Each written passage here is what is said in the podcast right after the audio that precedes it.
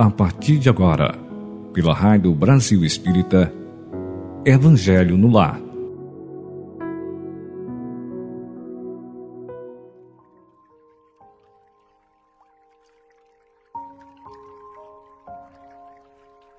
Alô, caros amigos da Rádio Brasil Espírita, tudo bem? Aqui quem vos fala é Rivaldo Sávio. Estamos aqui novamente para podermos fazer o Evangelho no lar. Para tanto, faz-se necessário a colocação de um copo com água para que a mesma seja fluidificada pelos espíritos amigos e ao final do processo possa ser bebida e fortalecendo assim o nosso corpo e o nosso espírito. Após isso, vamos dar início aos nossos trabalhos é, lendo um texto e refletindo sobre esse texto do livro Um Minuto com Jesus de Ariston Teles, pelo Espírito Pastorino. Então, Pastorino coloca: Deus é espírito e os que o adoram precisam adorá-lo em verdadeiro espírito. João 4, capítulo 4, versículo 24. A concepção de Deus é para ser espiritualizada.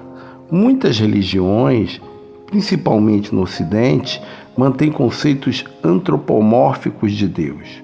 O homem convencionou ver a sua projeção em tudo. Por isso, Deus foi concebido à semelhança do homem.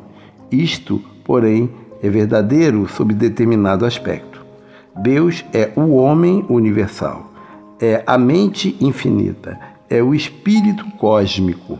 O ser humano foi criado à sua semelhança, ou melhor, à sua substância. Deus é espírito e é assim que deve ser concebido e adorado. Então, caros amigos ouvintes, é, vamos reflexionar que sobre a, a essência de Deus. Quem é Deus? Deus é o Espírito cósmico universal que está presente em tudo, está dentro de nós. Pensemos em Deus, agradeçamos a Deus a nossa vida, o nosso desenvolvimento espiritual, graças à justiça divina né? para que possamos avançar, evoluir ao ponto de chegarmos nas esferas angelicais do desenvolvimento aqui no planeta Terra ou em outros planetas, porque Deus criou várias moradas. Né? Então, Deus é a figura maior, ímpar, criadora de tudo, dos céus e da terra, do universo sem fim. Pensemos em Deus não como uma figura humana, não com formas humanas, mas como um espírito totalmente presente que preenche todos os espaços do cosmo, né? E principalmente que está dentro do nosso coração e da nossa consciência, pois as suas leis estão lá gravadas. E tudo aquilo que queremos fazer de bom ou de ruim estará presente dentro dessa lei de Deus que nos diz: opa, calma, está errado. Opa, está certo, vai em frente. Então Deus é essa é o nosso Pai maior, o nosso Criador celestial. Com, esse, com essa reflexão do texto de Pastorino, vamos ao texto do Evangelho segundo o Espiritismo de Allan Kardec, que coloca, com a ajuda dos espíritos iluminados, no capítulo 13, o óbolo da viúva.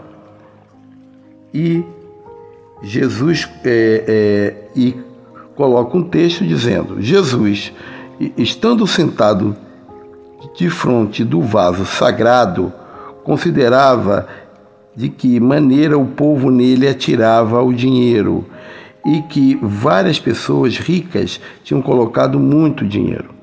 Veio também uma pobre viúva, que nele colocou somente duas pequenas moedas.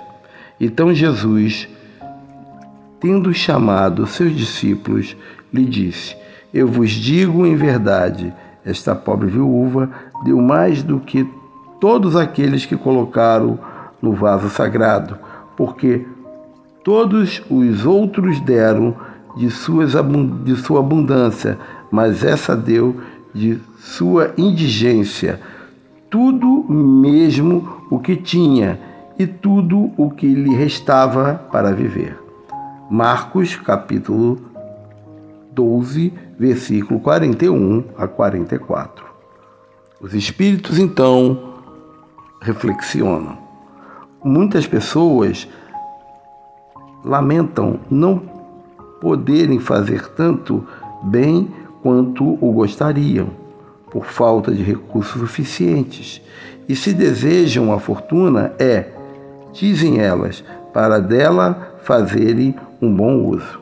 A intenção é louvável, sem dúvida, e pode ser muito sincera em alguns, mas é, é certo que seja em todos completamente desinteressada?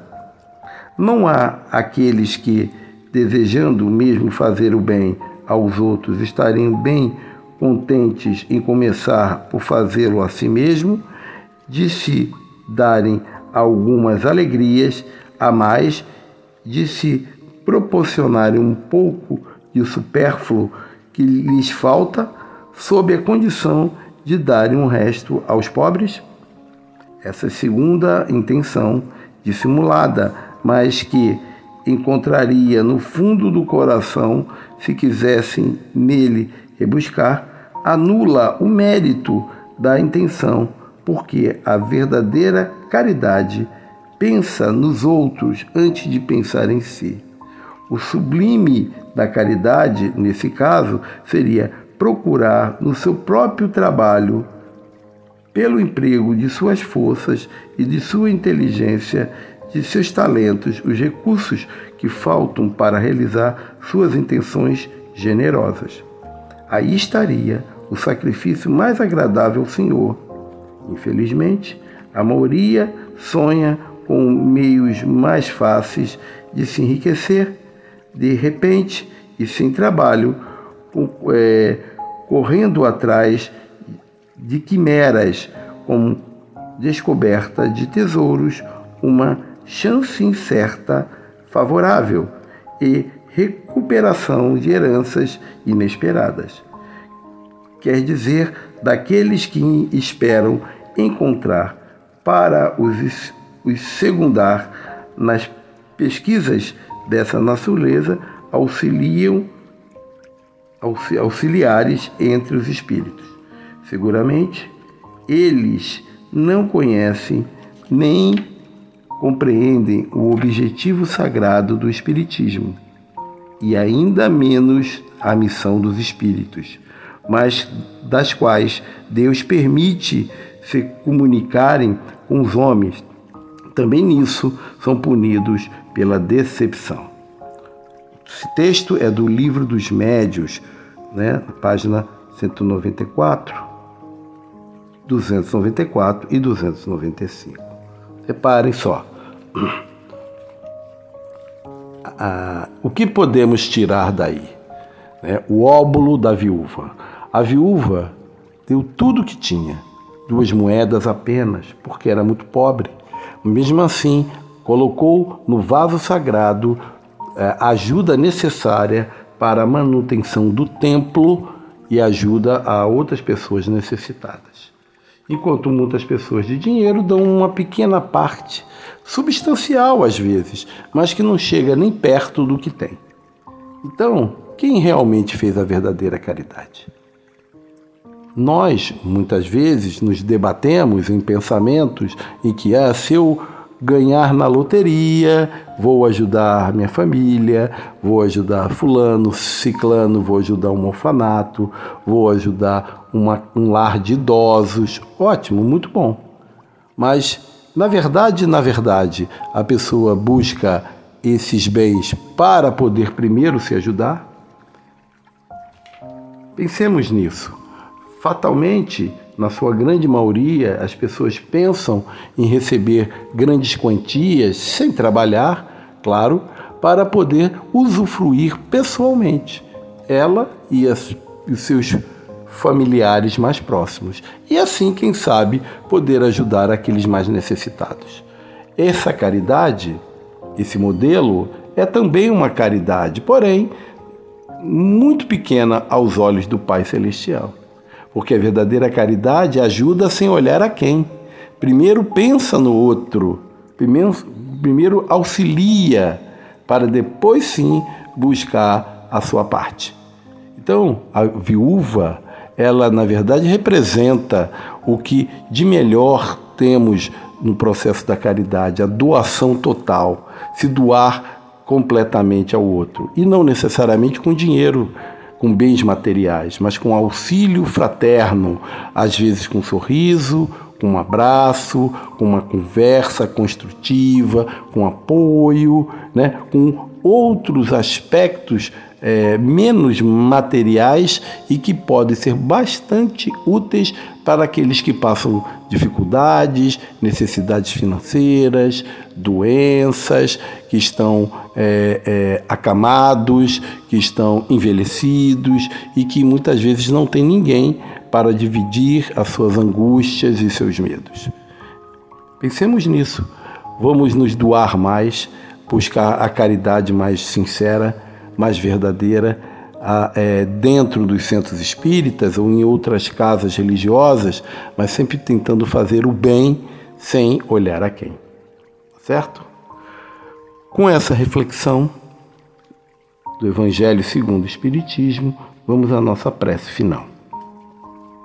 Fechemos os olhos, pensemos na figura excelsa de Jesus, nosso mestre, modelo guia da humanidade e rogamos ao, a Jesus e a espiritualidade maior saúde, paz, equilíbrio, prosperidade, bem-estar familiar, para que possamos tocar essa semana da melhor maneira possível, realizarmos os nossos intentos, os nossos projetos, buscando nesses projetos a caridade, ajuda ao próximo, o bem viver para aqueles que mais precisam do que nós, que estão em situação muito mais grave do que a nossa.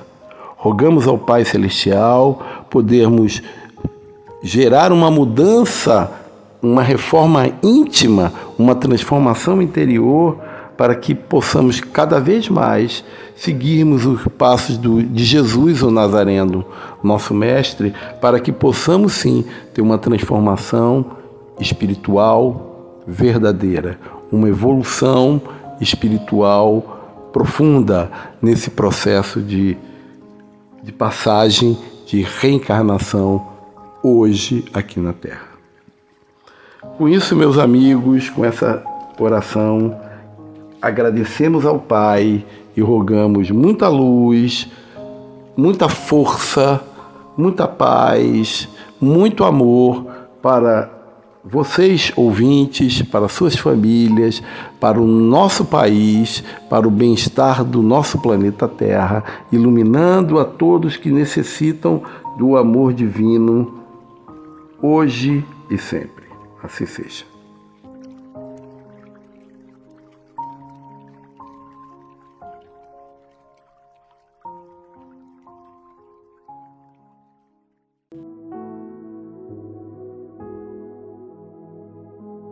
Você escutou pela Rádio Brasil Espírita Evangelho no Lar